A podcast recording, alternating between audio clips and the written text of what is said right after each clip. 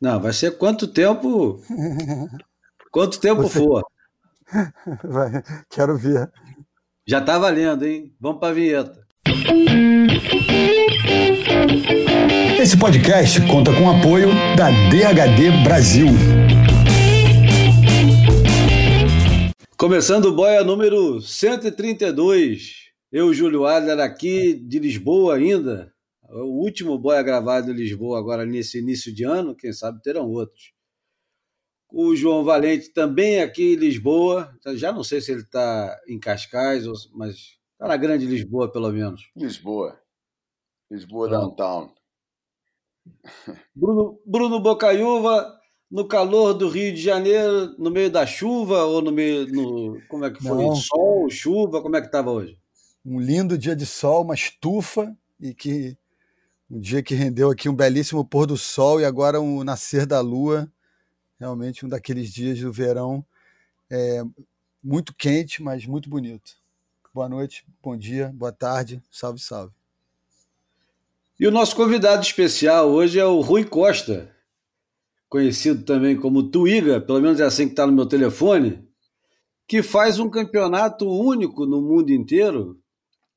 Não que de vez em quando não surja umas opções diferentes também de campeonato, mas o dele acontece num único dia, tem uma antecipação enorme, tem uma votação pública, é o capítulo perfeito. Bem-vindo, Rui Alboia. Boa noite, obrigado pelo convite. Vamos embora aí para a bagunça. Eu quero saber o porquê do Twiga. Eu também. Twiga nasceu, veio Twice. Não, quando a gente era miúdo, por acaso eu ganhei essa alcunha na Ericeira. Fomos, na altura nós íamos para a Ericeira, ficávamos lá no parque de campismo Fazíamos aquela caminhada incrível lá do princípio da Ericeira até ao parque de campismo, não havia carro. E andávamos ali nas namoradinhas, com uma, com duas. E houve uma altura que eu andava com duas namoradas assim na brincadeira. Ficou Twice, Twice, Twiga e pronto, ficou, não sei porque ficou no Twiga, parou no Twiga. Bom, antes de começar o papo com Twiga, eu quero, bom, botar a música para começar. Vamos começar com com a música de sempre, que é a música de um camarada que chama Ed Suzuki, mas ele não é ele não é japonês. Ele nasceu em 1929 e trabalhava como é, engraxate em Honolulu. E ele tem um disco que chama High Tide, que voltou voltou a ser relançado por uma dessas gravadoras. Eu agora já nem lembro se foi a Light in the Attic, mas o disco é interessantíssimo, vale a pena ouvir. E a música que a gente vai ouvir chama High Tide. E possivelmente será na maré cheia que o campeonato vai rolar, será? Vamos escutar o. Vamos lá, eu vou botar o, nome completo. É o Ed Suzuki New Hawaii, com High Tide, para começar esse boy número 132.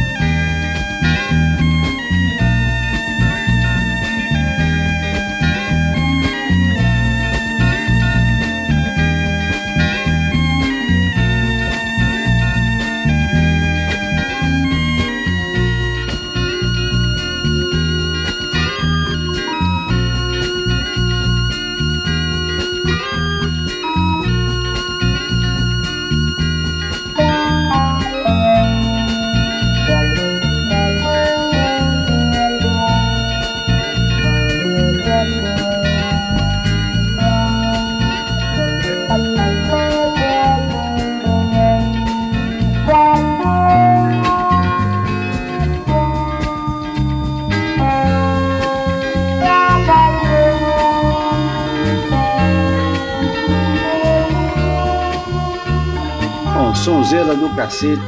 O Ed Suzuki. Mas do verdadeiríssimo cacete. Pô, que sonzão, cara. É um álbum de 1973, raríssimo, que ninguém mais sabia onde é que ele estava enterrado.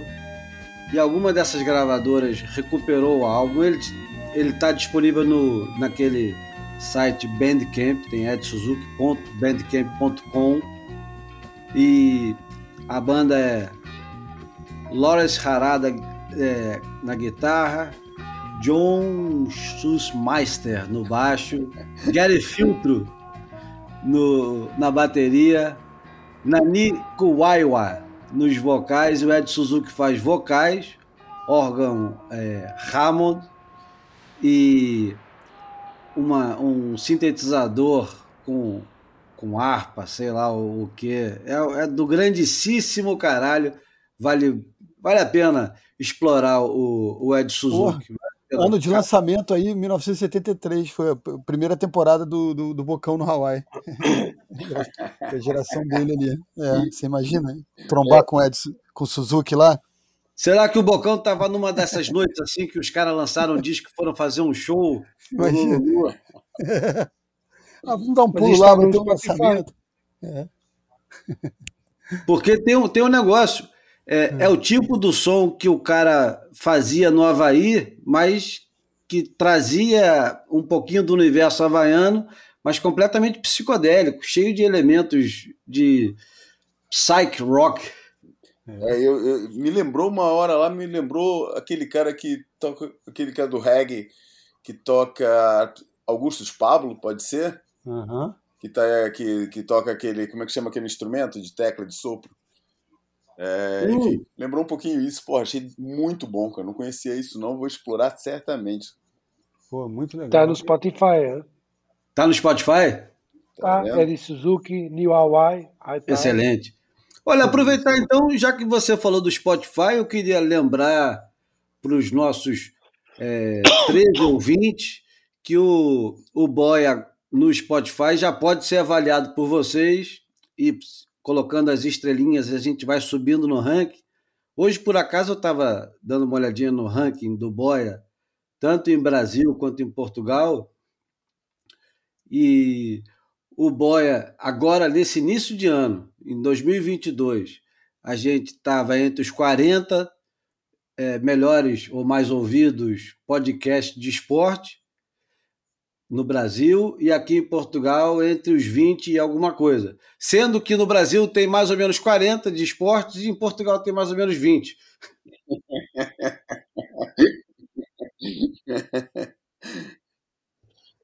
Bom, Bom, vamos lá. É, a primeira coisa é saber que hoje saiu finalmente a lista. O, o capítulo perfeito é um campeonato onde os, os fãs são convidados a votar nos seus surfistas prediletos, surfistas que eles desejariam, desejam ver nesse campeonato que é realizado em apenas um dia e tal. O Rui vai explicar melhor esse negócio. Mas a verdade é que a lista saiu hoje, né? Segunda-feira. E o Rui vai dizer para a gente qual é a lista completa. Ô, Rui, manda aí qual foi a lista, quem são os convidados, quem são os convidados dos convidados, quem é que o, o capítulo convida, quem que o público convidou, quais são as surpresas desse ano. Cara, na, na verdade, não há convidados aqui. Convidados são todos, né? Depois o público é que escolhe quem é que quer ver dentro do evento. E este ano, nós todos os anos fazemos aqui uma seleção grande. O João Valente que está aqui ajuda-nos a fazer a seleção do, de uma lista nacional. Eu, eu com, alguma, com algumas opiniões, com alguns conhecimentos, tento fazer aqui uma lista internacional que vá de encontro a uma globalização do evento, ou seja, ter, ter surfistas que representam para mim os grandes mercados de surf mundial brasileiros, australianos, americanos, europeus, e depois então é o público que vota. É sempre o público que vota, sendo que no fim nós, a organização, temos aqui um, um wildcard de, de resgate, que nós chamamos de resgate, para cada uma das listas, a nacional e a internacional. E por isso nós temos uma, uma votação que, que aconteceu durante cinco dias e o público é que vota. No fundo, nós, comissão e eu próprio, validamos aqui os surfistas que são dados ao público, no sentido de garantir que eles são exímios tube riders e depois então a decisão é do público. E hoje saiu aqui os resultados que deixam sempre alguns surfistas insatisfeitos ou, ou menos contentes, porque obviamente que todos queriam estar dentro da lista. E, e pronto, saiu aqui uma lista internacional que tem o Adriano Souza, o Adrian Buckham, o Aritz Saramuru, Bruno Santos, Clay Marzo, Russell Birk e tem como alto caro o Kiran Jamur. E depois tem como alternates o Corey Lopes, Lucas Silveira, Tory Master, Balaram Stack, Matt Brumley e Luke Davis. Esta é a lista internacional. Por esta ordem, vão-se ativando o primeiro, segundo, terceiro, quarto alternante. E depois tem a lista nacional, que tem Nicolau Van Rup, Miguel Blanco, Tiago Pires, Luís Perloiro, Pedro Bunman e o wildcard é o João Mendonça, o que tem 17 anos aqui a nossa, para mim é o, é o próximo Nicolau, miúdo novo, excelente Tomb. Teve uma sessão épica com o, com o Ítalo nos Super Tubos e acho que o Ítalo se dentava e perguntou quem era o cara, porque o gajo estava esfregando, estava dando cabo dentro da área. Era o melhor nesse dia. Depois tem João Guedes, Guilherme Fonseca, Felipe Gerves, Afonso Antunes, Martim Carrasco, Guilherme Ribeiro, Ruben Gonzalez e Evocação, são todos os, alternantes. E depois tem aqui uma nova categoria que nós abrimos no ano passado, que é uma categoria para dar hipótese aqui a um surfista da nova geração até aos 17 anos de poder fazer o evento. E este ano, nós no ano passado tivemos quatro portugueses e quatro estrangeiros a candidatarem-se para um lugar. E este ano, com o Covid, acabámos por uh, ter, ter mais dificuldades de conseguir completar a lista com os surfistas estrangeiros, com os miúdos, por causa do Covid, dos pais, e os miúdos andarem de um lado para o outro. Então acabou por ter quatro portugueses e um brasileiro, que eu não sei se vocês conhecem, que é o Kailane Renault, que é o filho do Zecão. Sim, conheço, claro. Que deu uns tubos incríveis este ano, primeira temporada dele nos Mentawai. E surfou, surfou na Candui com, como gente grande. Caramba, que maneiro. É.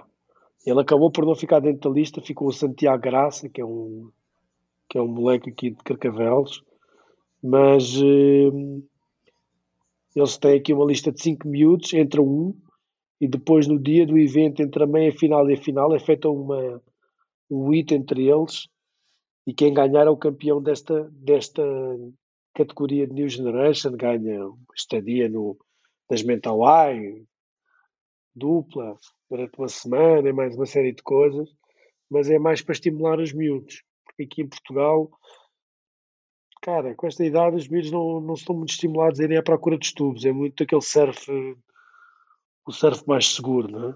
aquele surf mais controlado. Então a ideia aqui foi ter um, uma categoria que puxasse pelo, por esta nova geração. E pronto, e é isto. Depois temos o António Walsh, que foi campeão no ano passado, que é o outro wildcard, já tem, tem vaga garantida, é o único que tem vaga garantida. E teremos aqui um de Carcavelos, normalmente é dado diretamente a um surfista e nós este ano decidimos que seria através dos trials. Portanto, vão ser feitos os trials para oito surfistas de Carcavelos. Eu queria que você explicasse é, um pouquinho do conceito, de onde que veio a ideia de fazer o campeonato, quanto tempo ele tem, qual é... Bom, primeiro vamos começar com, com, essa, com essas informações básicas. O capítulo perfeito é um campeonato de, de tubos. O que vale é só o tubo. A ideia é parecida com o que seria o Pipe Master. De...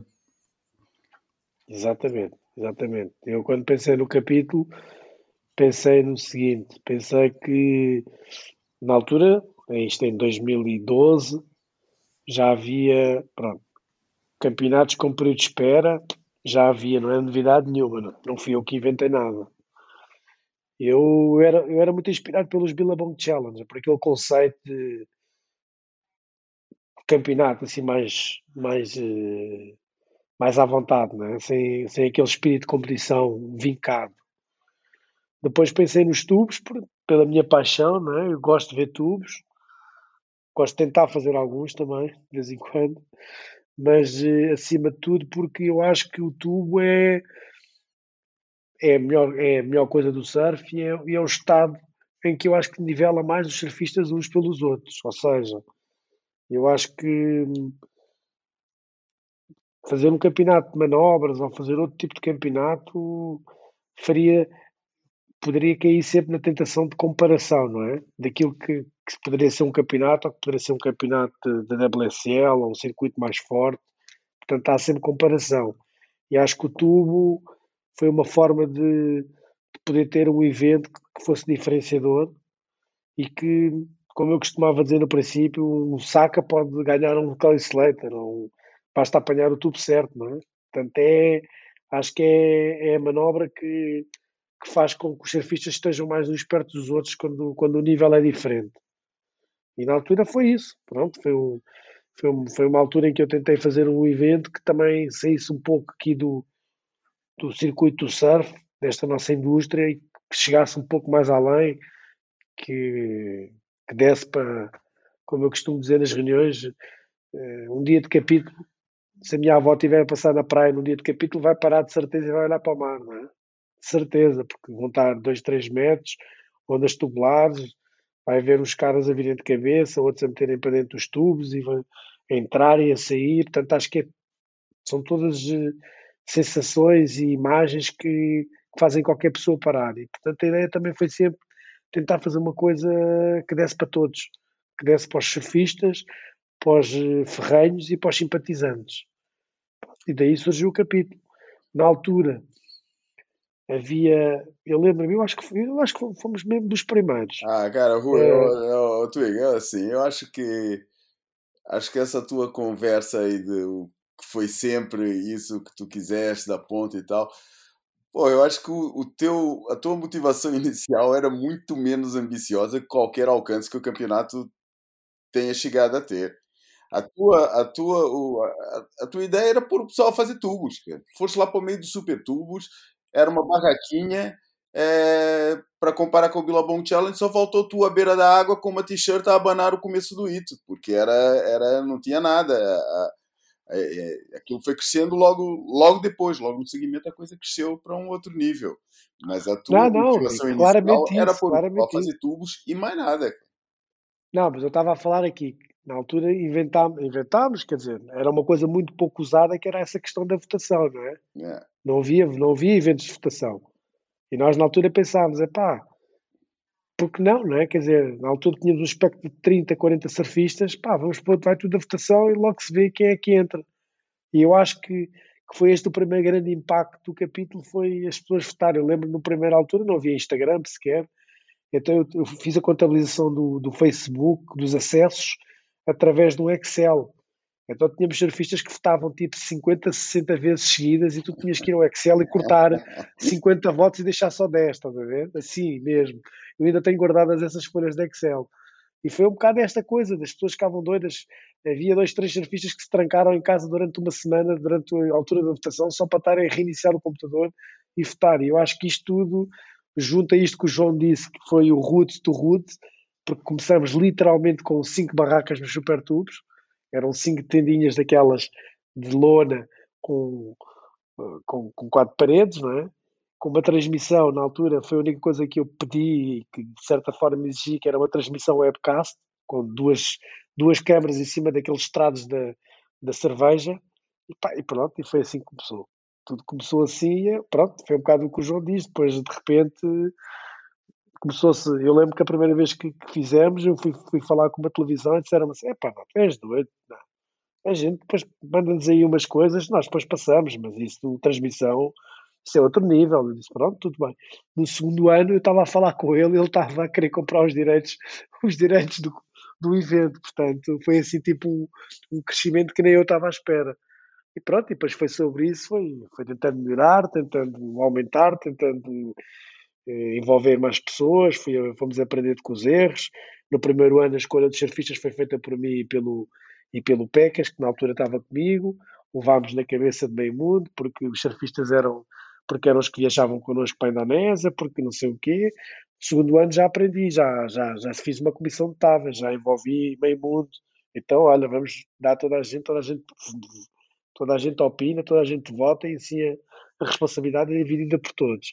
E pronto, e foi este crescimento, foi este tipo de coisas que nós fomos tentando melhorar aqui a máquina até chegar a um ponto que chegamos agora que longe da perfeição, mas pronto, já, já muito, mais, muito mais oleados e se calhar eh, com muito mais taleca para aguentar aqui determinado tipo de pressões, nomeadamente dos surfistas, do swell, porque isto acabas por ter aqui muitas, muitas variáveis, é? muita variável mesmo. Para um evento só, eu acho que é variável demais. É? Principalmente na praia onde é. Porque, hum, pois. quer dizer, vamos agora falar do capítulo perfeito é falar de Carcavelos, não é? E tu, é um, tu és um surfista de Carcavelos. E, e que, é Carcavelos, o que, é, que, que representa Carcavelos na cultura do surf em Portugal? Tudo. Carcavelos é o arpoador do, do, do surf português. É o lugar onde aquilo que a gente conhece como surf hoje em dia começou a tomar forma. Foi ali, mesmo que depois tenha sido levado para outros lugares, tenha mudado os centros de, de influência, o começo está ali, o berço é aquilo. Carcavelos é isso. Depois com a Costa da Caparica muito próximo sempre, mas pá, Carcavelos é aquele paradigma, porque também tem muito a ver com a onda, né? É, e principalmente era, era a onda que Carcavelos né? foi, nem tanto a onda que é hoje em dia, mas a onda que Carcavelos foi, que daí é que o Rui pode contar também o que, que era a onda de Carcavelos. Ainda sonhas ver um capítulo perfeito naquela onda de Carcavelos? Sonho, mas acho que já não é possível. E Carcavelos, pronto, para que vocês, para aquele, vocês do Brasil, não é? Carcavelos está quase na boca do rio e, portanto, tudo tudo que foi mexido de dragagens no meio do rio, tudo, tudo afetou, tudo, tudo afeta a onda, não é? Eu lembro-me de ser miúdo, é, isto é no 89, 90, quando comecei, e lembro-me de ir no verão, todos os dias para a praia, às 6, 7 da manhã, e havia ondas. Hoje é inconcebível. Carcavelos hoje tem uma, uma época de ondas muito mais curta do que na altura. Uh, hoje em dia, aquilo que o João está a dizer é a pura das verdades. Nós, para fazer um capítulo em Carcavelos, é literalmente, para as ondas que nós procuramos, ondas de 2, 3 metros, tubulares, um dia inteiro nestas condições, é literalmente acertar no um ou, no, ou um ou dois dias por ano por inverno com estas condições, não é, João? É, é. puramente isto. Uhum. Não é? Nos supertubos, por exemplo, pá, temos... é mais fácil. Antigamente tínhamos o inverno, tínhamos 10, 15 dias de capítulo. Uhum. Hoje em dia temos um a dois. E se falhas Além um a dois, acabou. era diferente, não é, Rui? Aquele feito quase point break que se fazia do calhau até o meio da praia. Que é, né, que é uma coisa que ficou afetada pela movimentação de areias na dragagem da saída do Rio Tejo. É, e, que, e que impediu aquela, aquele ajuntamento da areia junto ao forte que montava ali, montava uma esquerda que vinha Uma esquerda era. era. É, eu não apanhei eu, essa eu, esquerda. Eu, eu tive em Carcavelos várias vezes, mas o, eu queria entender, assim, é, comparado com competições que rolaram lá no passado recente, sabe aquele 2013 Jadson e Conor Coffin? É, Sim, aquilo ali. É, então aquilo ali tá, tá é, é, é, é um Carcavelos digno de capítulo perfeito, mesmo que tivesse vento em alguns momentos, meio uma coisa meio tempestade, mas não, são aqueles tubos não. que vocês estão falando ou é uma coisa diferente disso? Não, estava melhor. O capítulo perfeito não sei se tu já viu alguns vídeos assim, os Já, claro. Não, não, não, é melhor. Aquele dia do Jadson, eu sei qual é o dia que tu estás falando. É muito tinha grosseria, um bocado de né? vento, tinha um bocado é. de vento. Tinha... Com Carcavelos hoje em dia, eu, eu já aprendi um bocado com isto, por causa dos calls, porque nós também, até, até na questão dos calls, já tivemos aqui alguns erros, né? já tivemos algumas, algumas partidas da natureza. Eu lembro-me que em 2015, no ano em que ganhou o Borninho, foi o ano em que o Ricardinho morreu, três semanas antes do capítulo, eu estava, estava, estava dentro do evento, estava completamente dentro do evento. Estávamos a falar, fomos falando até o dia, até dois dias antes, um dia antes de ele morrer. E ele estava doido para vir para cá, queria ir para Nazaré e tudo mais.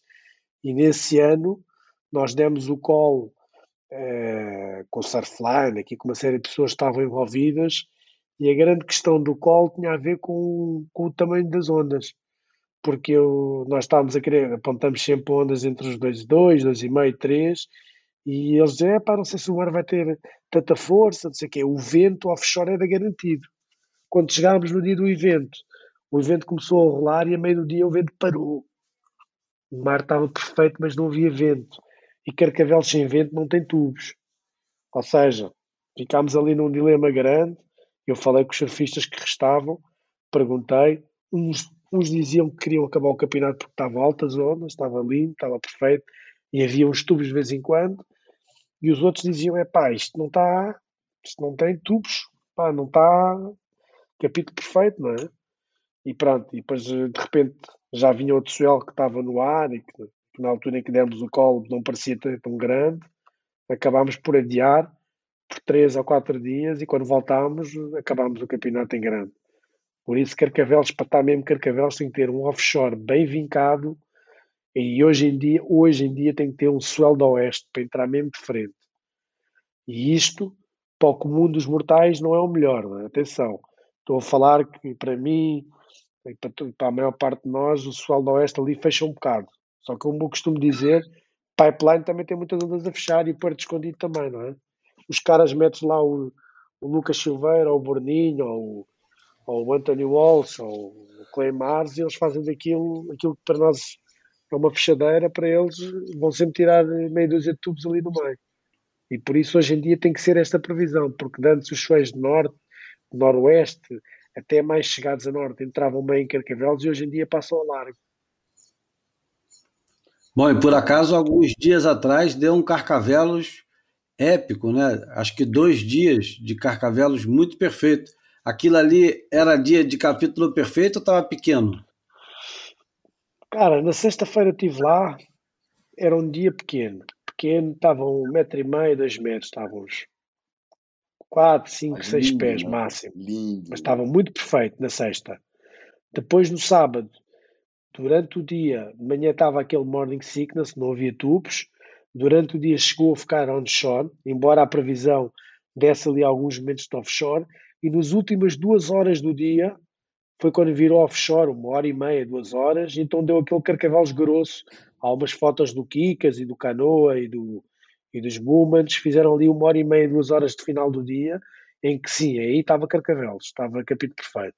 Estavam assim uns, uns bons dois e meio grossos, com umas ondas de 3 metros, e estava grosso. Só que nós temos esta particularidade, por isso é que às vezes as pessoas perguntam, então, mas o capítulo não vai para a Ericeira, que a Ericeira tem altas ondas. Tem, tem. Só que as grandes ondas de Ericeira são ondas de point break e por isso trabalham todas com maré, não é? E nós, para fazer um evento destes, temos que ter mesmo 7 a 8 horas de tubos. E tu sabes, Júlio, que também já teve na Nazaré, não é? Tem que começar de manhã e acabar ao final do dia com tubos, do primeiro ao último, porque acabar um campeonato de tubos sem tubos, para mim é uma vergonha, não é? Então, olha só, faz o exercício de de tentar resumir uma retrospectiva do que foi o capítulo perfeito do primeiro até o último. Eita, pô. Não, vamos lá. Aonde, aonde foi o primeiro? Quem ganhou? Como é que estava o mar? Então vá, 2012. Tiago Pires foi o campeão. Polêmico. Foi no Super polêmico. Clubes. Polémico. Campeão polêmico. Não, a vitória, é, a vitória não foi polémica. Acho ah, que o polémico foi. aí, para mim quem ganhou. O polémico foi o 10. Você, não. não, não, o polémico Adoro foi o 10. Mas é? não.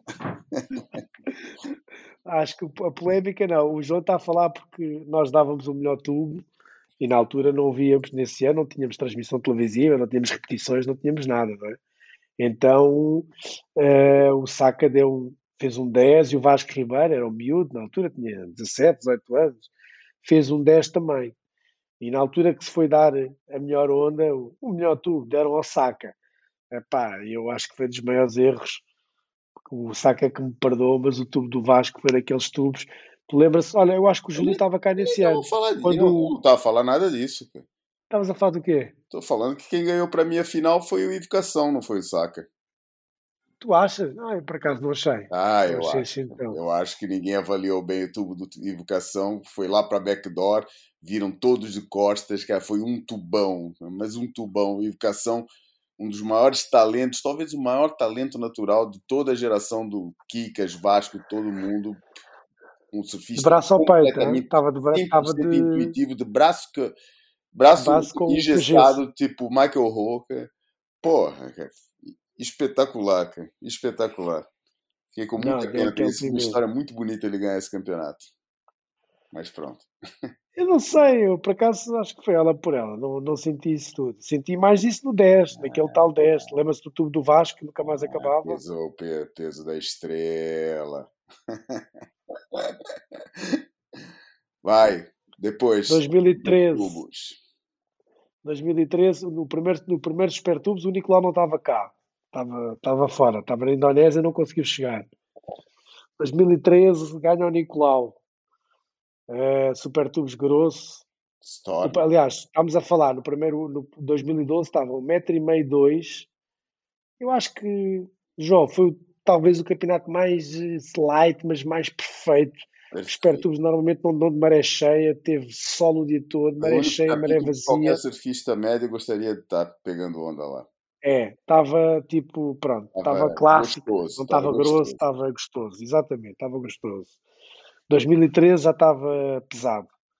De manhã deu uns tubos e a meio do dia virou aquele noroeste que dos super tubos é assim tipo um, um side, side off, assim, muito feio. Estava assim uns tubos cavernosos e o Nicolau acabou por varrer aquilo tudo e, e ganhou a final. Ganhou a final assim com um tubo. Aliás, a melhor nota acabou por ser na final. A malta dizia que não tinha safo Nicolau o campeonato, porque o, Nic... o campeonato não foi bonito. Estava assim o mar storm, castanho, aquele side-off, aquele noroeste, fica o mar assim, fica feio. E acabou por ganhar o Nicolau. 2014 Carcavelos, grosso, grosso, grosso também, difícil. Ganhou novamente o Nicolau. Fez uma onda, num, fez um tubo numa onda com quase 3 metros assim, meio castanha, meio branca, incrível. Fez, fez tubos do princípio ao fim. Esteve assim muito longe dos outros todos. 2015, Carcavelos novamente. Ganhou o Bruno. O Bruninho que vinha ressuscitar o Ricardo. Estava fora, o Bruninho nesse ano não tinha sido votado e acabou por vir na vaga do Ricardinho quando, quando aconteceu o que aconteceu. E foi esse ano que fizemos em dois dias pela primeira vez.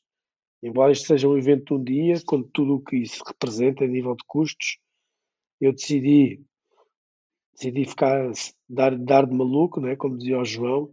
Eu quando decidi cancelar o evento, por causa disso mesmo, não havia tubos, estava perfeito, mas não havia tubos. O, o Valente veio ter comigo e disse: Porra, caraca, isto é, isto é um negócio, pá, tu não podes fazer isso. Eu disse: Pá, João, pá, deixa estar, mas isto é uma vergonha para mim chegar à praia e ter acabado um campeonato de tubos sem tubos. E pronto, e decidimos então cancelar. Vi dois dias, três dias depois e acabámos com altas ondas e ganhou o Borninho com o Nicolau vice-campeão.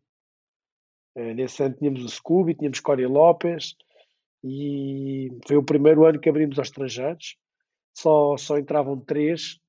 Eu, na altura tinha pouco budget para ajudar ali nas viagens, portanto só entravam três surfistas estrangeiros e o Nicolau mesmo assim acabou por ser vice-campeão andou ali de volta do Borninho. Lembras-te da final, João?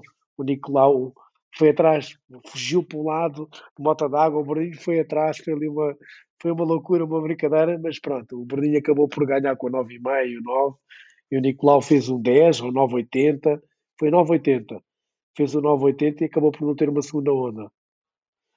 2016, fomos para Nazaré, ou seja, já fizemos aqui este, este trio de ondas, que são as únicas três ondas em Portugal que conseguem aguentar um capítulo, porque conseguem, são beach breaks que conseguem ter tubos durante 8 horas.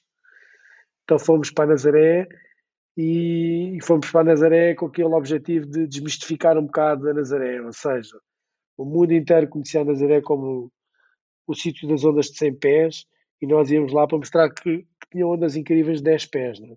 ou, de, ou de 9 pés.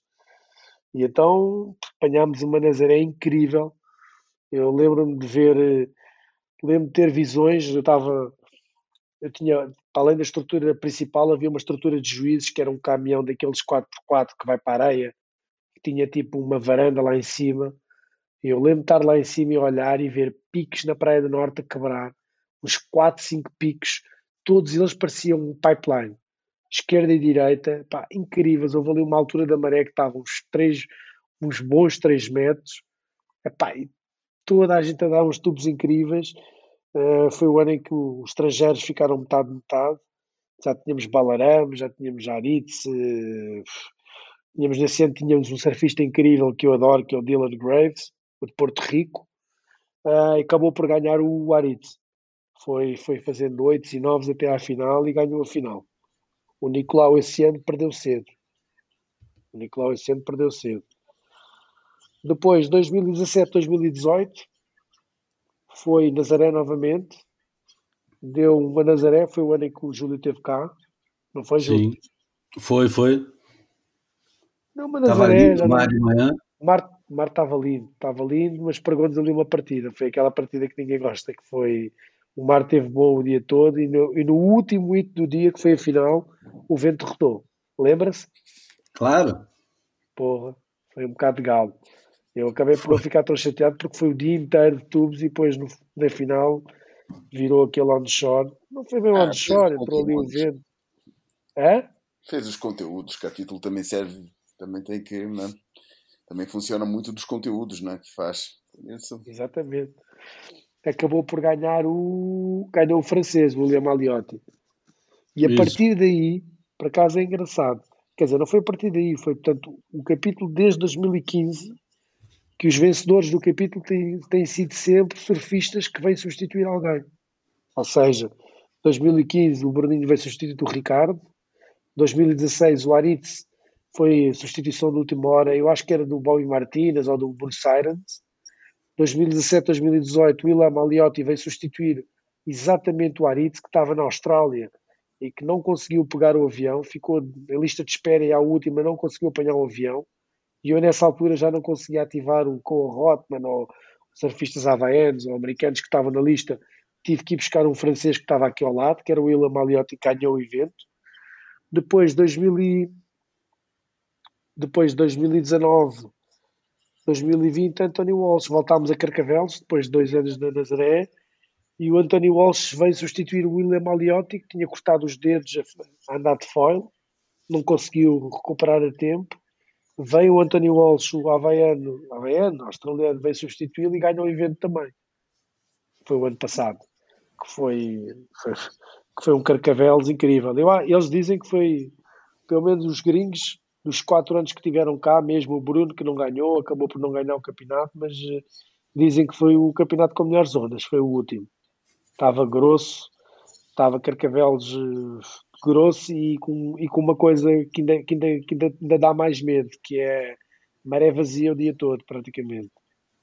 Ou seja, a maré teve a vazar até às três da tarde.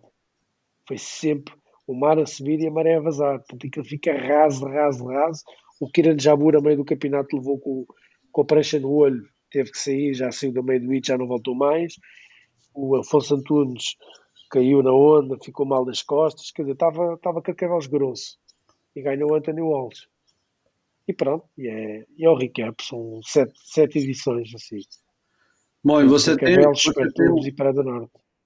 E você tem um, um prêmio especial, que é um prêmio muito, muito caro para nós brasileiros, que é uma homenagem ao Ricardo dos Santos, inclusive até o campeonato que o Bruno Santos ganha, ganha um apelido de o, como é que é? O, o capítulo de Todos os Santos. O capítulo de Todos os Santos, porque o Bruno Santos substitui o Ricardo dos Santos por uma fatalidade cruel do destino, enfim, essas coisas terríveis que acontecem e que não deveriam acontecer e você cria um prêmio especial para homenagear o Ricardo dos Santos, que é um prêmio muito parecido que a WSL oferece em Chopo, em Chopo é, em nome do Andy Irons pela atitude do surfista mais atirado. É isso mesmo? É, é exatamente isso. Desde 2015 que eu, que eu criei esse prémio em memória do Ricardo e o prémio é exatamente é Ricardo Santos Atitude. É o nome do prémio. Ou seja, permeia não necessariamente quem ganha o evento, mas quem teve mais atitude. Quem não teve problemas, quem veio de cabeça, quem arriscou tudo. E, e pelo feedback dos surfistas, acaba por ser um prémio cada vez mais apetecido, porque todos eles querem homenagear, não é? Todos sentem ali um bocado o peso do nome e, e pronto. E, e, era o mínimo que eu poderia fazer em jeito de homenagem para um surfista que, que eu senti, que eu falei, que queria muito fazer o evento, que era a cara dele, né? Vocês sabem que o Ricardo Santos vivia, alimentava-se de tubos, né?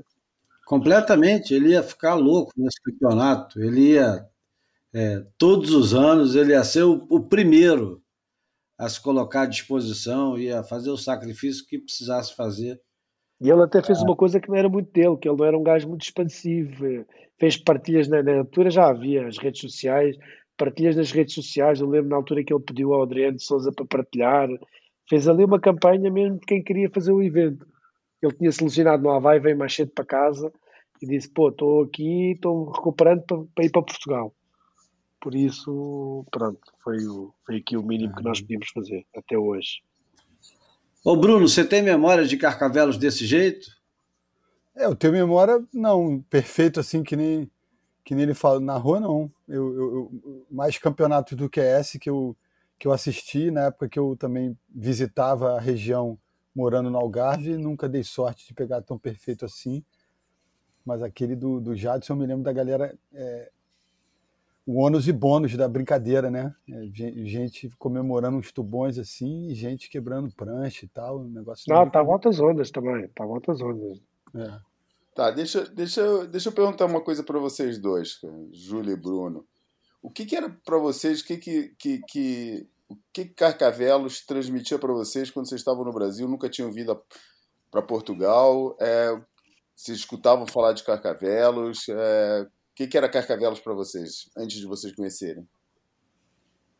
Vai, Bruno, fala você primeiro. Porra, eu como fui morar, né, fui morar aí em 91, antes de morar aí eu não sabia porra nenhuma de nada. Então, assim, é, é, eu, eu, eu, conheci um pouco de, de Ericeira, do, dos lugares que tinham tido os campeonatos do, uhum. do Qualifying Series na, na, em Portugal. Então, assim, eu estava tava limitado a, a isso. Tá? Então, assim, Ou seja, você já é de uma geração que, uhum.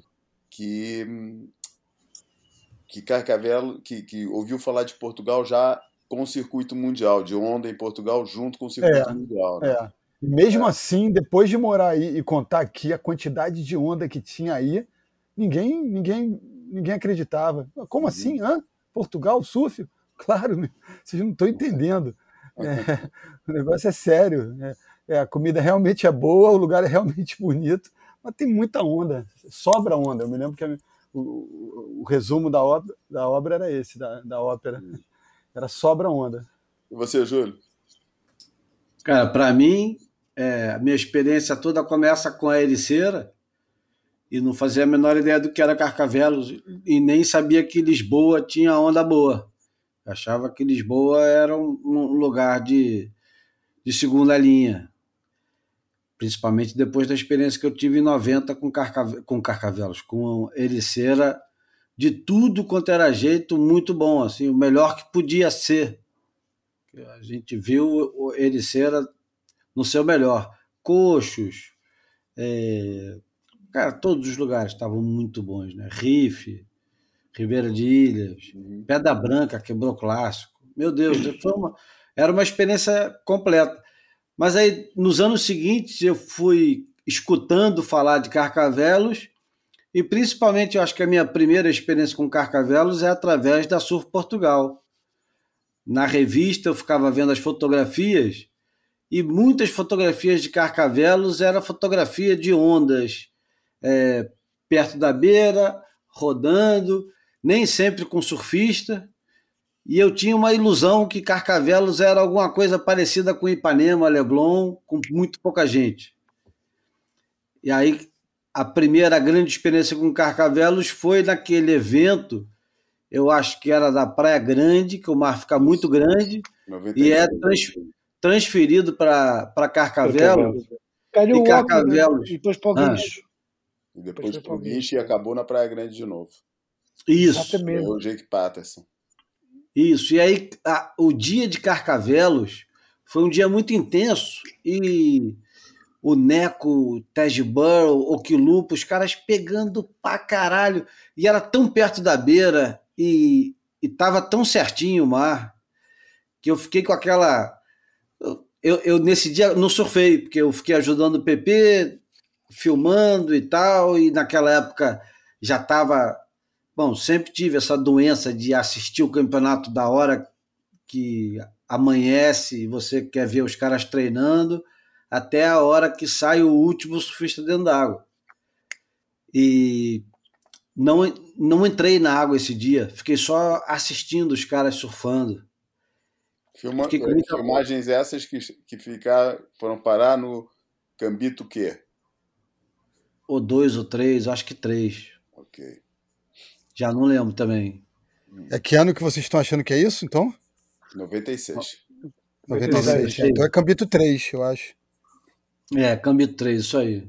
É. Foi o ano. E depois só fui pegar Carcavelos bem mais tarde. E sempre uma experiência. Eu ficava, eu ficava um pouco frustrado, porque a imagem que eu tinha na cabeça de Carcavelos era sempre uma coisa meio isolada, uma onda quebrando sozinha. E, porra, todas as vezes que eu ia tinha gente pra caralho. E eu falava, que inferno! Cadê aqueles bares que eu via na Surf Portugal sem ninguém? Mas esse ano, esse ano eu peguei muito bom lá no Calhau, que é mais onde os bodyboards ficam, com o Ricardo ah. Bravo. Tava super divertido, tinha, tinha gente, mas estava tranquilo, não precisei disputar onda com ninguém, nem tava tão buraco. E, enfim, Carcavelos é mais ou menos, hoje em dia, para mim, é o, o Ipanema que nunca dá e quase sempre está muito melhor do que as ondas que eu estou acostumado, que são ondas fechando perto da beira. E, e Carcavelos raramente está tudo fechando perto da beira. Já vi alguns dias fechando, mas quase sempre está abrindo mais do que fechando.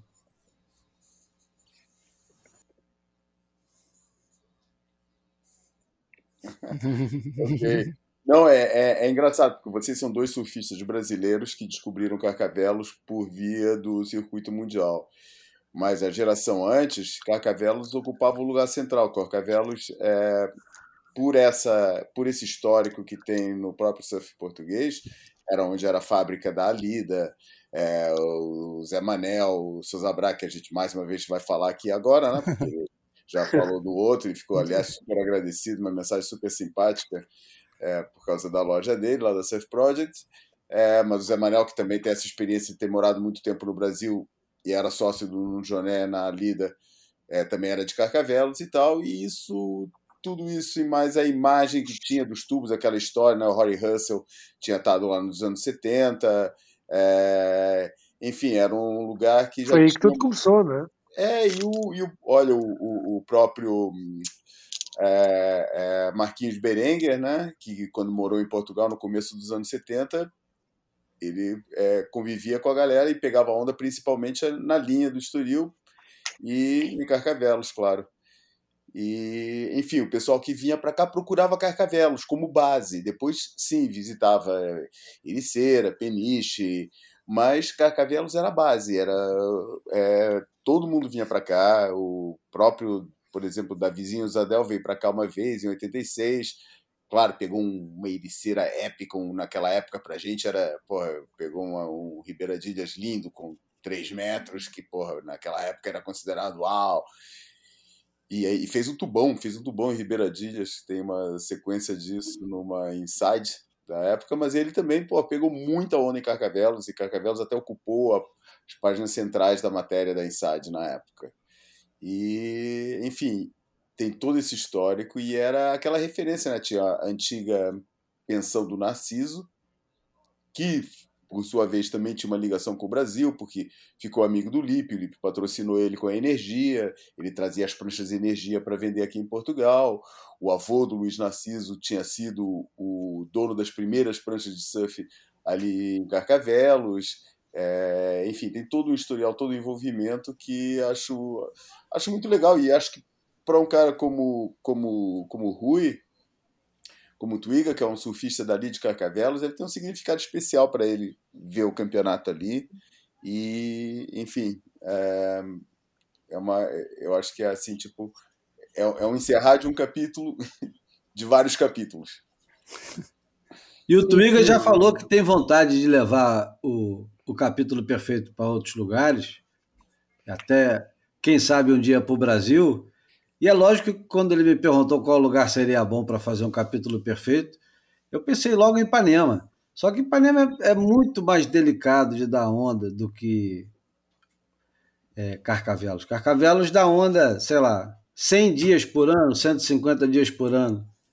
Ipanema deve dar, sei lá, 50, 60, no, no ano bom pra cacete, deve dar uns 70, 80 dias de onda, sendo que desses 70, 80, para chamar de onda boa de verdade, deve ser no máximo 30. E olhe lá. Mas são ondas, são ondas que são mais ou menos parecidas, né? Elas ficam próximas da cidade, tem é, a, a, cidade pulsando muito próxima, elas são é, um pouco perto da beira e normalmente tubulares e, e tem uma uma história com, com o legado do surf, né? Enfim. Ah, tem muito, tem muito. A, a, é porque quando eu falo que tudo aquilo em Carcavelos, cara, quando eu falo que tudo aquilo que, que, que o surf é hoje em dia, eu não, não me refiro só a esse lado de performance, a competição, que é o que é o assunto daqui, porque estamos falando de um campeonato. Né? Mas se você pensar principalmente, e é, eu acho, acho que é, quer dizer, é óbvio que uma onda como Carcavelos, ou você faz um campeonato normal, ou para fazer um campeonato especial tem que ser um campeonato de tubo. Né? Não imagino que outro tipo de campeonato, é, é, quando o assunto, né, quando a referência foi as ondas, né?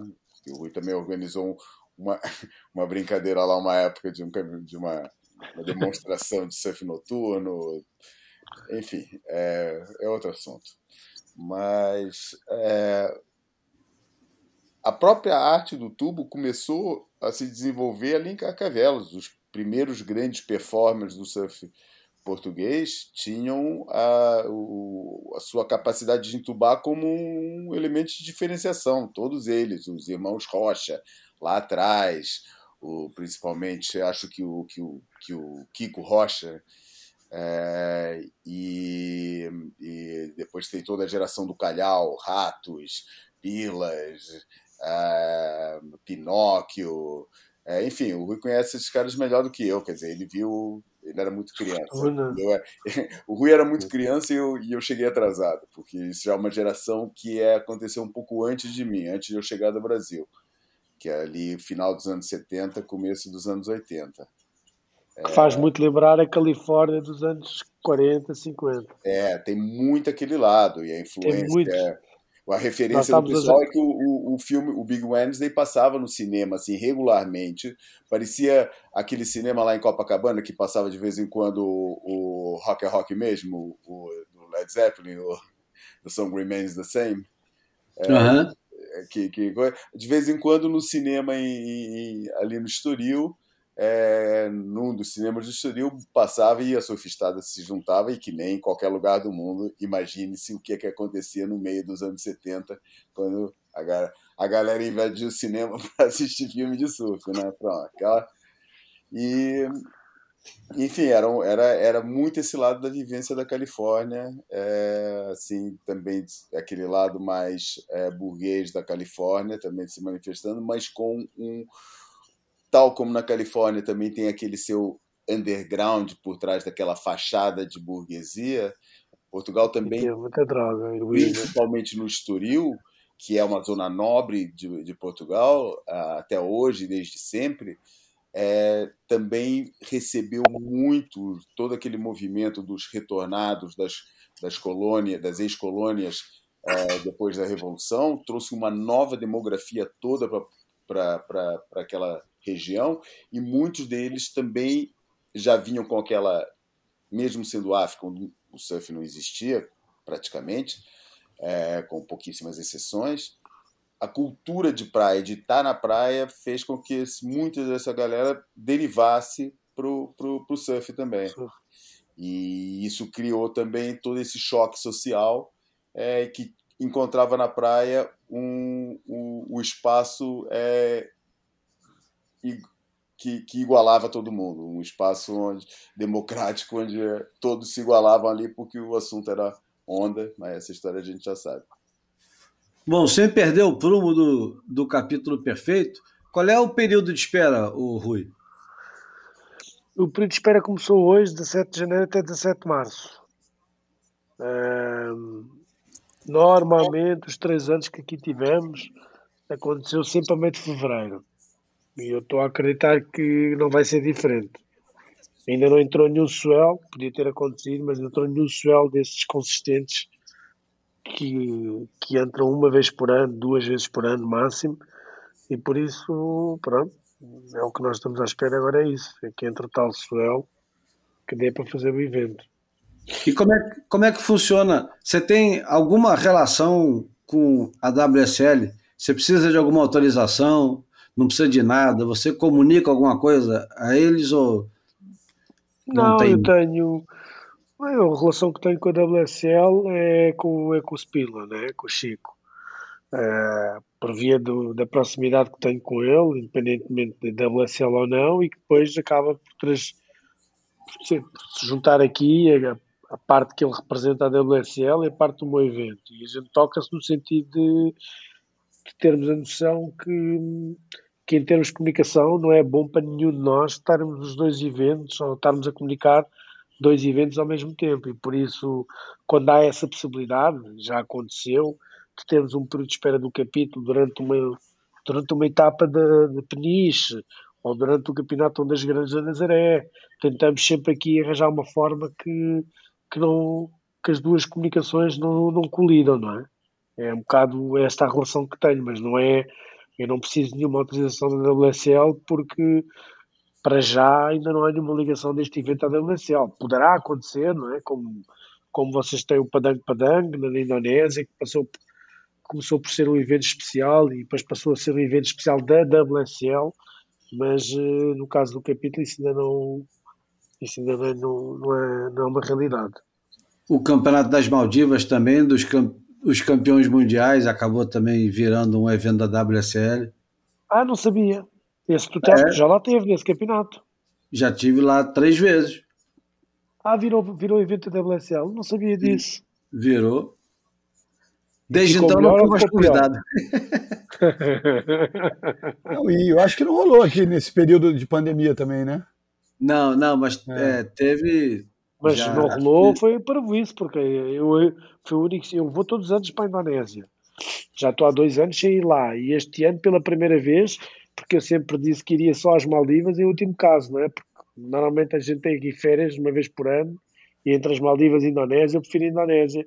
E acabei por ir para as Maldivas porque era o único sítio onde estava tranquilo, onde uhum. toda a gente podia entrar e tudo mais, portanto não foi por, por via da, da, da, pandemia que não houve lá campeonato, não é? É verdade, é verdade.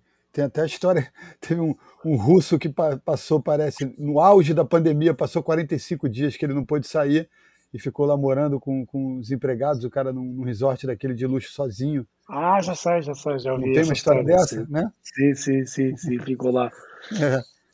Ah, e tem vários, teve do casal de português que também ficou lá parado, apanhou Covid, acabou por ficar lá também. Mas as Maldivas, toda a gente entrou nas Maldivas este ano. E estava lá muito brasileiro também. Encontrei lá muita gente no, nos barcos, brasileiros, russos, uh, franceses, espanhóis com fartura e portugueses. É um parque de diversões, aquilo lá, né? Disneylândia do Sul.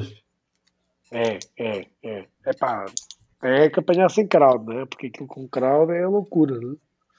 Mas eu tive sorte, demos sorte, conseguimos estar sempre ali meio a fugir e realmente aquilo sem crowd é Disneylândia. É incrível. Bom, falando em Disneylândia, cara. Ô Rui, se você pudesse escolher um lugar para fazer o capítulo perfeito, fora de Portugal, onde seria? Pergunta difícil, não? Marrocos?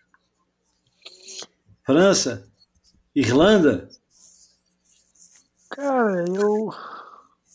É assim, o conceito do capítulo nós tentámos sempre ter aqui, ter um conceito de, de estar, estar numa onda que desce para a esquerda e para a direita, não é? Para dar para toda a gente. E quando nós começamos a pensar em Marrocos, é só direitas. Quando começamos a pensar em Indonésia, só esquerdas. Eu diria que perfeito, perfeito, perfeito era ser eh, pipeline, sem crowd, não é? Porto Escondido? Porto Escondido, por exemplo, também é um sítio que, que me atrai muito. Uh, Moçambique também tem lá um, um beach break, também dá para os dois lados, assim meio escondido, nem vale a pena falar muito. Uh, Já falou. mas não, mas acho que sim. Itacoatiara. Itacoatiara, já tive para ser lá, já esteve muito perto. Oh, ele sabe que eu. Olha, sabe que eu, informações únicas aqui no é, Boia. Sabe que eu, sabe que eu há quatro, há, há quatro ou cinco anos, foi em 2015, até já foi há mais, 2015 a 2016. Eu tive, tive bem avançado para fazer um, um capítulo aí no Brasil.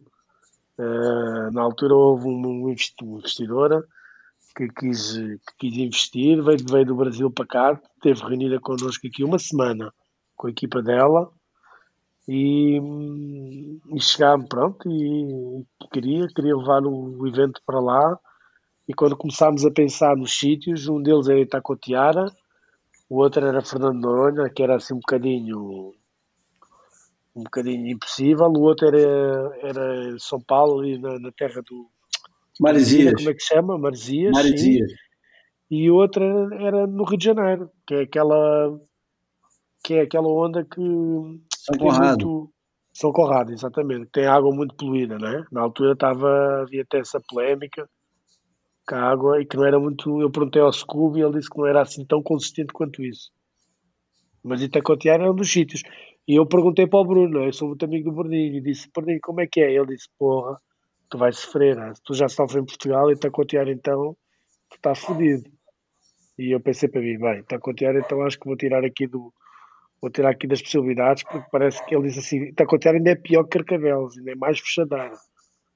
Então pronto. É, o problema é ter oito horas de, de surf, né? Porque é. no, no Rio, aliás, no Brasil, de maneira geral, é, raramente o mar fica bom o dia inteiro. É muito, muito difícil. São dias muito especiais, às vezes, não sei se tem dois ou três no mesmo ano de ondas grandes com com ou sem vento ou com terral o dia inteiro é muito, muito difícil. Agora, Noronha é, é bem mais simples. A única coisa que muda em Noronha é a maré, mas eu acho que por acaso, para tubo, se for na maré vazia, fica fechando bastante, mas é até divertido. Noronha está virado do Atlântico, é como nós, não é? Até, aliás, leva com as mesmas ondulações do nosso inverno. É, e é terral o dia inteiro e aterrar o interno né? no, no, no, no, nosso inverno, a partir de março, não é? Eu já vi uma bateria do Nicolau lá em Noronha, que na época que ele ainda, ainda competia no WQS, incrível, no Ring Loose Pro. Foi uma bateria que eu, eu, eu, eu não, não fazia a menor ideia que o Nicolau era tão bom surfista de tubo quanto ele se apresentou naquele ano. Foi, foi, foi um choque. E aí quebrou? Quebrou. Pegou altos tubos. E foi, foi dos melhores. Foi é, o que eu fiquei é, admirado foi ele, o João Duru e, obviamente, o Bruno Santos, que estava completamente fora da curva ali em, na cacimba. O Bruninho lá na cacimba, ele é Ponto fora da curva. A, a expressão boa é essa. Pega muito tubo. O Bordinho para a esquerda, é, para mim, é top 5 mundial. Está nos melhores 5 surfistas a dar tubos para a esquerda. É, também tô nessa. E não é por ser. Hã? Também voto, voto com o relator aí. E não é por ser meu amigo, eu acho que é mesmo. É, o cara tem ali um alcance que tem uma posição, tem uma entrada no tubo que eu não vejo. E eu vejo eles todos falando dele. Os, maiores surfistas do mundo falam dele dessa forma. O cara tem uma simplicidade. Eu, eu, o Nicolau é um grande. É, é muito bom tuborrada. Mas eu estava vendo o Nicolau e estava vendo outros surfistas muito bons a surfarem, por exemplo, Desert. Epá, e, o- e o stance do Bruno é, é- parece que aquilo é fácil. Os caras andam com muita velocidade lá dentro, tent- sempre tentando fugir, andar nas secções, não é? para a frente. Pá, e o Bruno faz aquilo, parece que não custa nada, que a prancha já tem um motor e que não é preciso dar velocidade, quase. É incrível. Ô Rui, quem é que julga o capítulo perfeito? Quem julga são os, são os juízes. Eh, nós aqui em Portugal não estamos aqui muito limitados. Aqui a cultura, pronto, é os juízes, os juízes normais. Muitas vezes já houve alturas em que até tive, de certa forma, tive que educá-los, entre aspas, um bocado com o conceito do evento, mas são os juízes normais, os juízes federados aqui de, de Portugal, que, que juram qualquer campeonato, não é? E que nos primeiros anos jurar o capítulo perfeito foi assim uma coisa um bocado estranha, não é? Eu lembro que houve um ano em que um dos juízes dizia assim, epá, isto agora eh, vamos, vamos estar a pontuar aqui manobras e tubos. E eu disse, epá, não, não, desculpa lá, mas eh, o evento é meu e aqui a única coisa que vale, o conceito é este, aqui é tubo. Quem der um aéreo tem metade da pontuação que teria. Portanto, quem der um aéreo de 10 tem 5. Não é? E quem der um aéreo isso é de cinco interessante tem- falar. É. é, é, mas é mesmo assim. É, é assim. é assim que as coisas são. Porque é, é, é muito injusto estar a convidar os melhores tuborradeiros do mundo e depois pôr eles a fazerem manobras, não é? Porque tu sabes que há muitos surfistas. Olha, porque tu vê o Bruninho Santos, é um bom surfista, não há dúvida. Mas se, se for para estar a competir na, na, na manobra, ele de repente vale menos, menos de metade daquilo que ele vale como surfista, não é? Eu não vou estar a fazer vir um Bruninho ou vir um Anthony Walsh ou, ou vir um,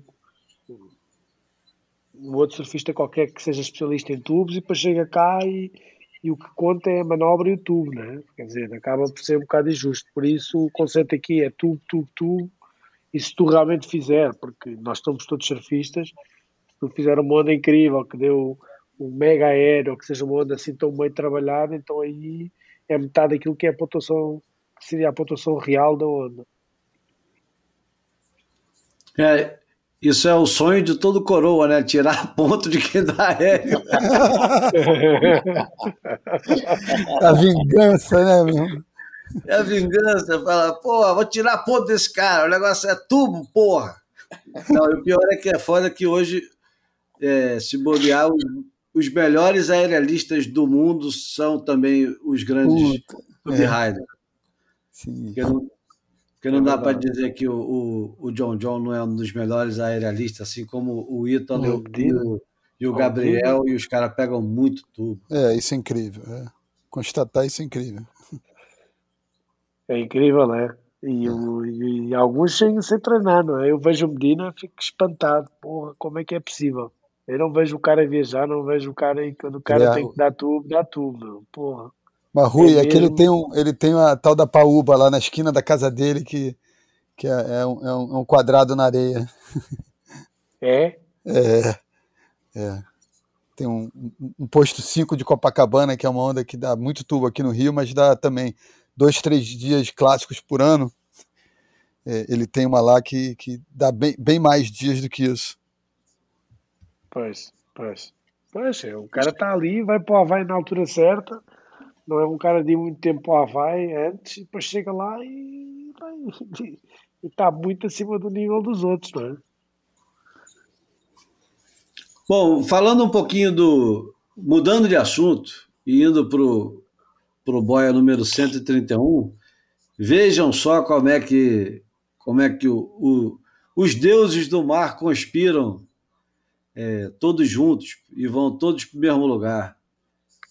O Sunday Joint dessa semana do Matt Walsh fala nada mais, nada menos do que a experiência das surf shops.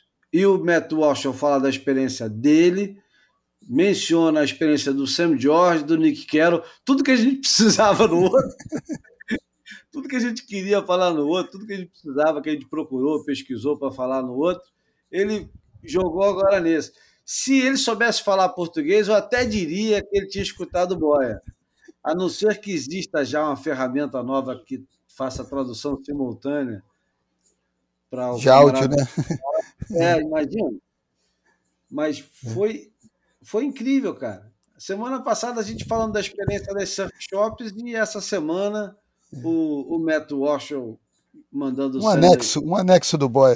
É. é um, um anexo perfeito. Ô Rui, quando você era moleque, a, as surf shops tinham um papel grande na tua vida? Tinham, tinham.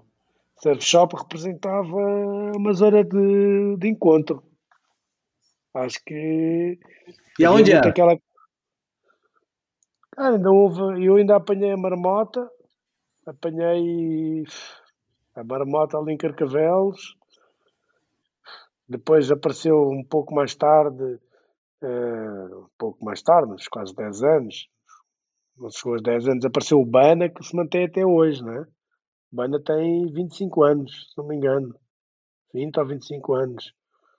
E, sempre foram sítios quando nós, pronto, a malta juntava-se ali, dois dedos de conversa, a seguir ao surf, um, mais do que a gente consumir, que na altura realmente Uh, o material de surf era assim uma coisa mais cara, né? A gente não, não era assim tão fácil como é hoje. E, e eu acho que fazia parte da cultura, assim como a praia. Eu estava agora a falar, agora por ocasião, quando morreu aqui o Dapim, em Portugal, e eu estava com o Zé Manel e com o Rui Leite, que é a malta, malta mais antiga aqui de Carcavelos, e, e estavam a comentar, é para esta nossa altura, mal se sabe, mal se soubesse da morte da Pi, a malta ia para a praia, não é? Então a praia e a surf shop era assim, eram sítios de culto. Eu lembro-me quando acontecia alguma coisa má, a malta reunia-se era na praia. E esse e é engraçado que esse que essa cultura desapareceu.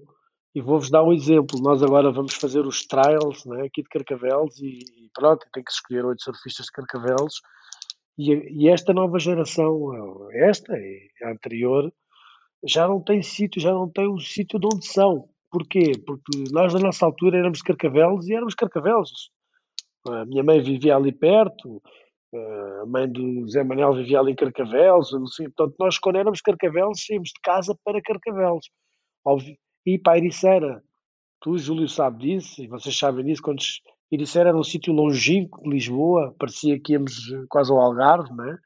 E então, quando era local, era local. Hoje em dia os miúdos não têm essa, não têm esse, não têm essa cultura. Porquê? Porque os miúdos começam a crescer com os pais, né? Nós, na nossa altura, minha mãe nem nunca tinha ido à praia comigo, não é? Ia à praia comigo fazer praia, não é? Não era levar para o surf. Os miúdos hoje em dia os pais levam para o surf e, portanto, levam para o melhor sítio de surf. Depois os miúdos aos 18, 19 anos ficam com carta e vão surfar para o melhor sítio de surf. E, portanto, nunca tiveram raízes de, de onde são, não é? Então, pá, não... então nós de repente estamos ali a escolher ali os surfistas de Carcavelos e, e de repente damos por nós e dizer assim, pá, mas isto, é, este, este miúdo é de Carcavelos. Sim, sim, pá, ele, ele vive aqui perto, pá, mas ele nunca está aqui. Portanto, não tem aquela coisa, de, aquela cultura do ser local, não é todo lado mau, o lado bom, pá viver uma vida inteira a ver, a conhecer, nós conhecíamos a senhora dos gelados, a que vendia as bolas de Berlim, o cara que até hoje, o Sasaki, que é o que arruma os carros há, há quase 30 anos, ali na pastorinha do lado do Calhau, Portanto, tudo figuras míticas que só quem viveu na praia durante quase 20 anos é que sabe, que os conhece. Os miúdos hoje em dia não têm essa cultura. Não... Aliás, eu vejo isso pelos meus filhos os miúdos são todos muito superficiais hoje em dia. É uma coisa, é tudo muito à base. Vocês não estão a olhar para mim agora, mas eu estou aqui a mexer o dedo.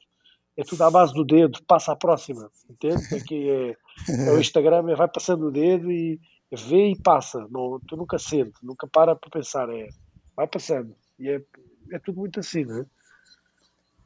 É, e a experiência da praia também se dá muito com todo mundo sem camisa, sem nada no bolso, né? É, você vagabundeando fica, mesmo, é. Você fica muito tempo é, sem contato com mais nada, além de areia e água salgada e sol, né?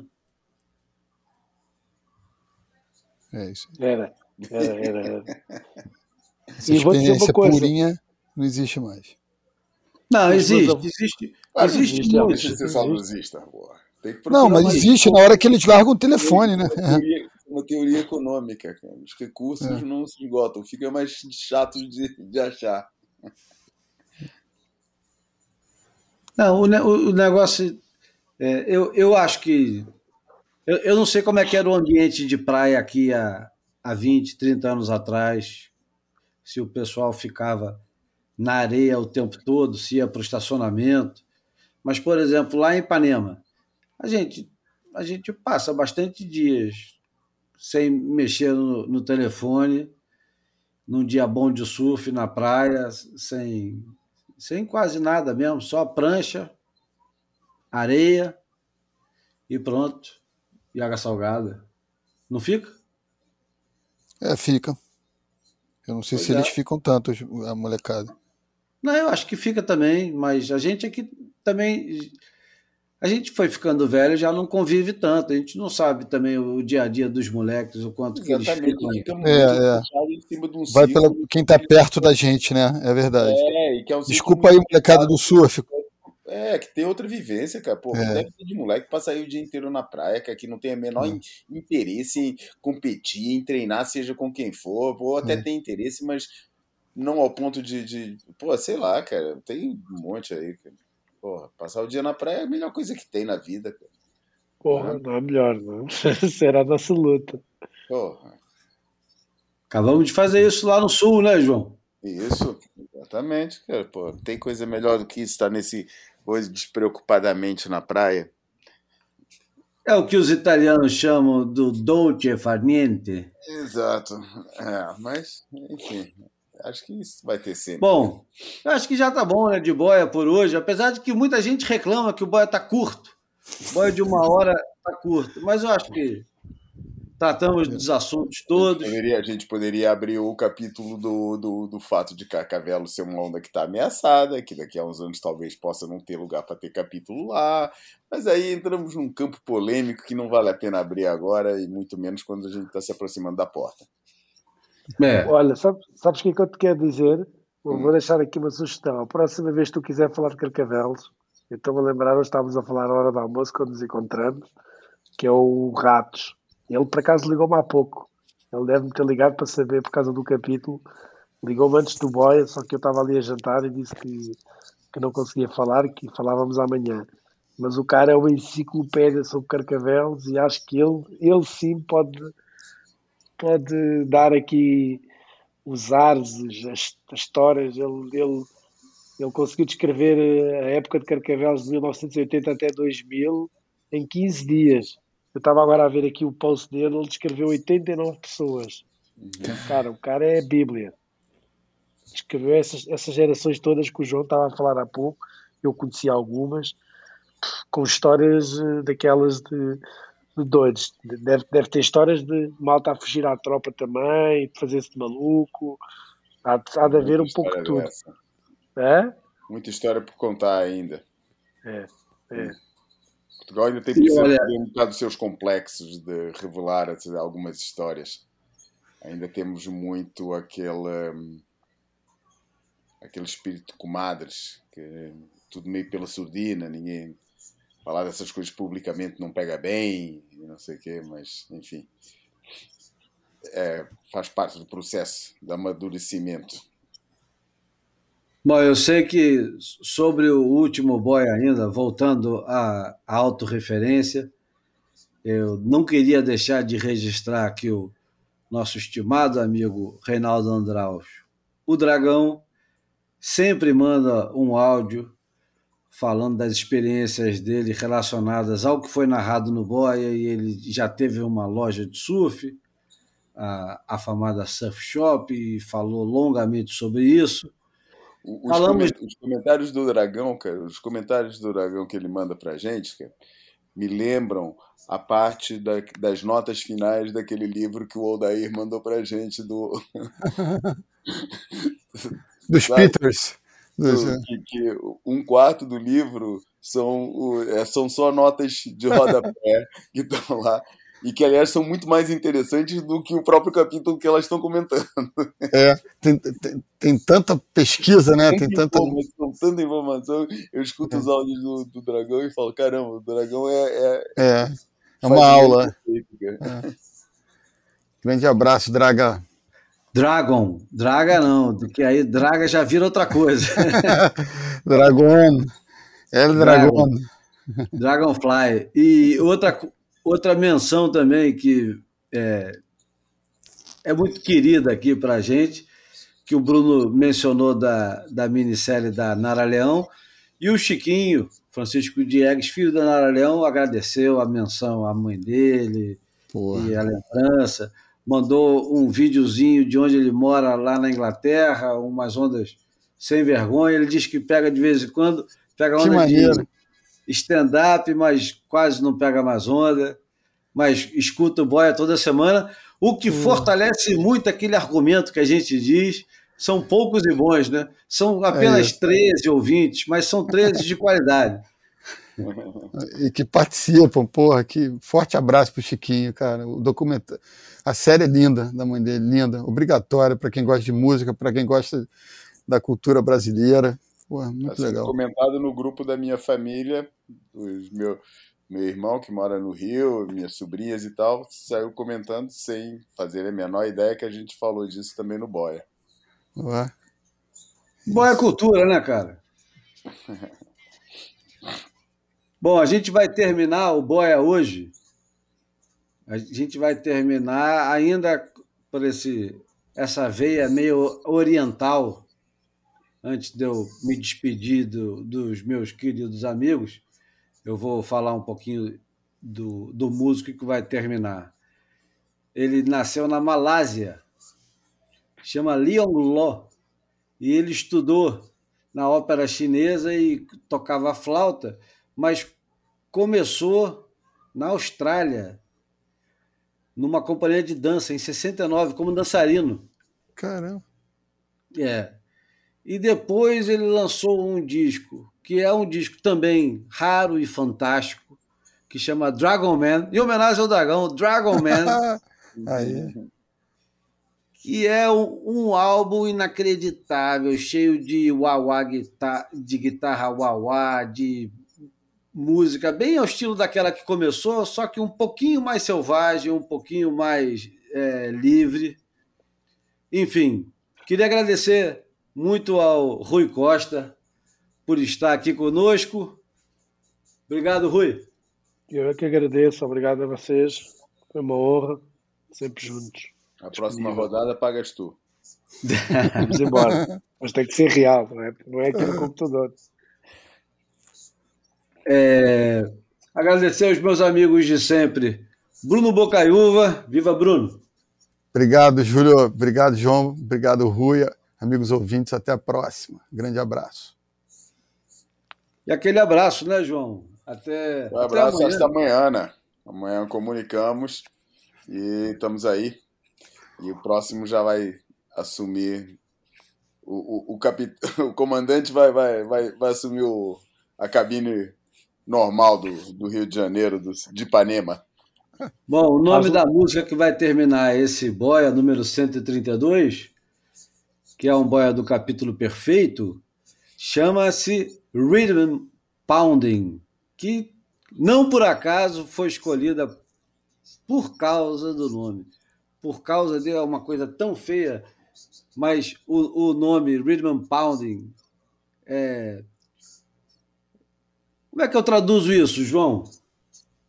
Pounding é quase uma porradaria, né? Pounding é. é, é... Não, pounding pode ser só bater, cara, entendeu? Se você estiver batendo numa porta, você pode pounding on the door, mas é batendo com força. Ah, mas é um espancamento de ritmo, pronto. Ah. Então vai. É um espancamento de ritmo, é o Leon Law, E esse foi o Boia número 132. Um abraço.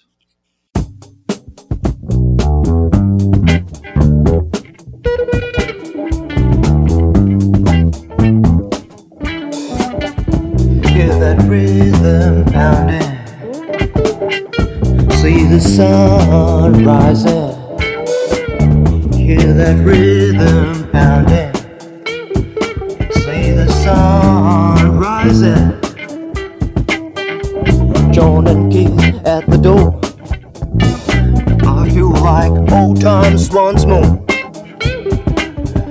Look at Moses in the eyes. He's a man who tells no lies. Yeah. Hear that rhythm pounding. See the sun rising. Hear that rhythm pounding. See the sun rising. Yeah. Keep your feet moving. Yeah. Feel your blood rising. Yeah. Keep your head reeling. Yeah. Hear that rhythm pounding. Yeah. Right.